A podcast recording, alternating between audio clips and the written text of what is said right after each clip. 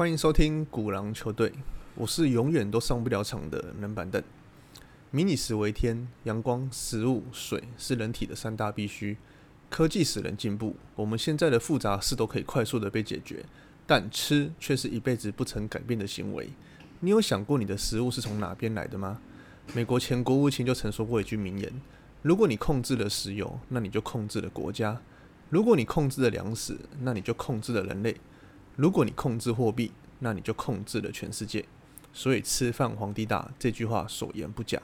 今天我们就要来介绍控制了全球百分之八十粮食的企业，分别为美国 ADM、邦吉、加吉以及路易达福。市场上称为 A、B、C、D 四大粮商，取自他们英文中的四个 A、B、C、D 字母。首先介绍 ADM，公司创始人于一九零二年从事亚麻籽榨油生意。在一九二三年并购米兰亚麻籽产物公司后，正式改名为 ADM。而后从一九二七年至一九二九年间并购谷物、油料加工、面粉等多家公司，开始引领美国快速发展的大豆业市场。旗下产品包括食品、饮料、饲料等，全球约五百个农粮作物采购地点，两百七十个食品和饲料生产设施，以及四十四个创新公司，拥有首屈一指的作物储备与运输交通网络。服务地区高达一百七十多个国家，年营收六百亿美元。公司从农场开始，经过储存、运输、加工、分配到销售，建立完善的一条龙产业链。目前是世界第一的谷物与油脂处理厂，美国最大的黄豆压碎处理厂和玉米添加物制造厂，第二大的面粉厂，以及世界第五大的谷物输出交易公司。ADM 向来以注重研发著称，在二十世纪六十年代时，逐步完善化学团队。几乎在生物燃料刚出现之时，就已成为了美国最大的乙醇生产商，也是最大的活化燃油乙醇生产者，还与院校与研发机构开展一系列的科技创新成果。在环保议题上，也积极塑造良好的公司形象，减碳、水资源保护及产业链持续发展方面履行社会责任，并设立 ADN 关爱基金，投资支持负责任的农业产业发展。ADN 的业务分为四大板块。分别为农业业务、油脂加工、玉米加工以及营养品。农业服务包括收购、储存、清理和运输油脂、玉米、小麦等农产品；油脂加工包括油脂储存、压榨和其他加工有关的活动；玉米加工则包括玉米的丝膜及干膜，还有进一步加工而成的生物制品；营养品业务则包括香精、色素、动物营养品，还有其他特色的产品以及饲料的原料。第二间是邦吉，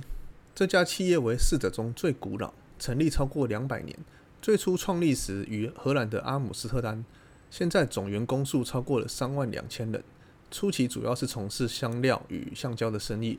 在一八七六年公司迁至阿根廷，开始往美洲发展。在与粮食交易商赫斯加盟后，生意开始扩及其他农作物，包括各式的呃粮食与油脂。之后，在一九三五年进入北美洲。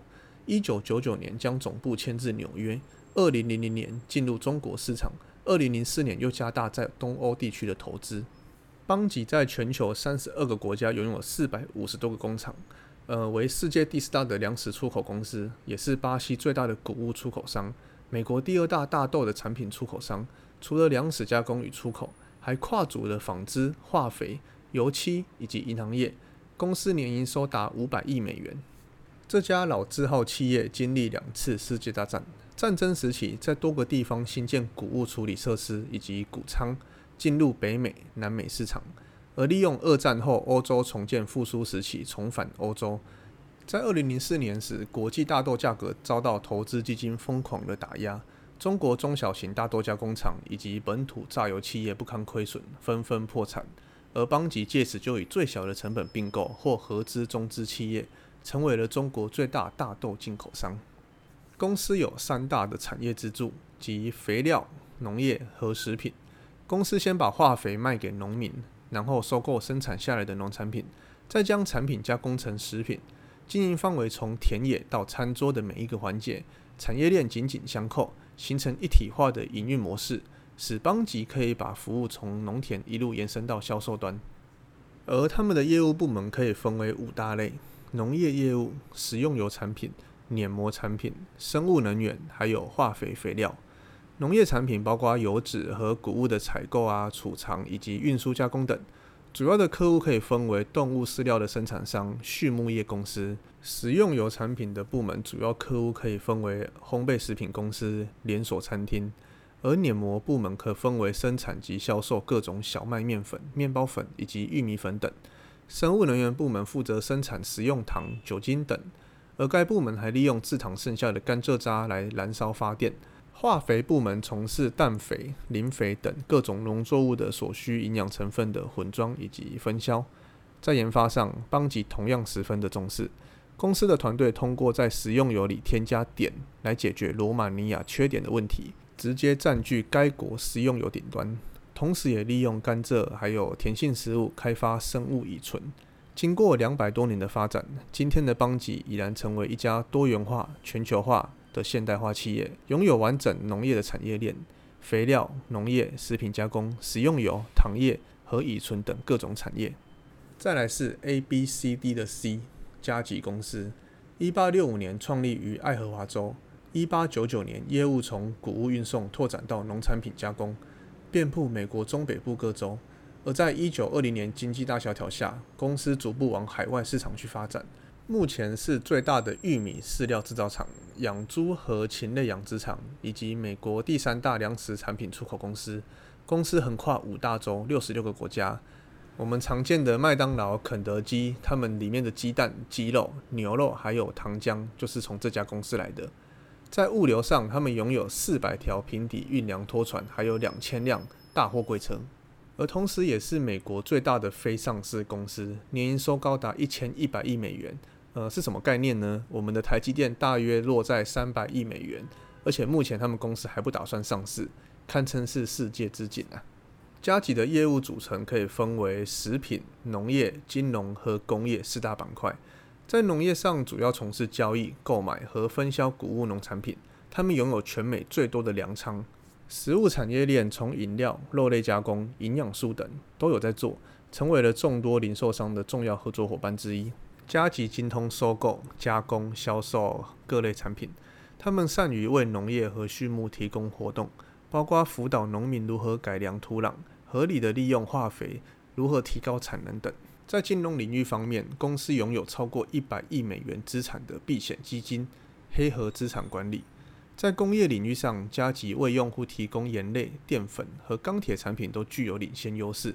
值得一提的是，加吉在全球拥有六十个卫星侦测地区，能观测以及预测天气变化，并侦测各国的谷物收成状况。同时，也投入开发机改作物以提高生产量，在全球各地签下大量的农田，专门生产粮食。最后一间是非美企业法商路易达福，由一八五一年法国人路易达福在法国创立，有“粮食中的拿破仑”这个称号。他的年营收是这四间中最少的，呃，年营收是四百亿美元，但是它是世界上第三大的粮食出口商。五十年代，公司重点发展粮食贸易、海运和金融业。一九零五年创立了路易达福银行，是现今法国第五大的银行。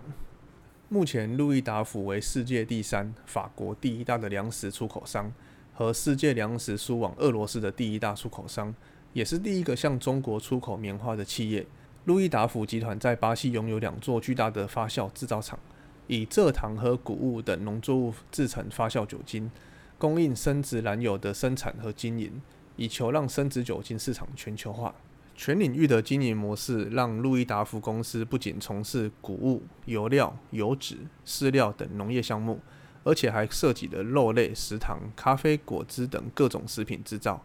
此外，业务范围还从农产品贸易逐步拓展到能源、电信、制造业、金融、证券和房地产等领域，为四大粮仓中涉及非农领域呃范围最广泛的一家。简单来讲，就是什么都做，什么都要赚你的钱。如果说邦吉是注重不断加强核心领域竞争力，那么路易达福公司则是更追求全面化，他们致力成为所有农产品现货和期货市场的主要参与者。目前，路易达福公司是棉花、油脂、糖类、玉米、小麦、橙汁和咖啡等产品主要全球贸易商。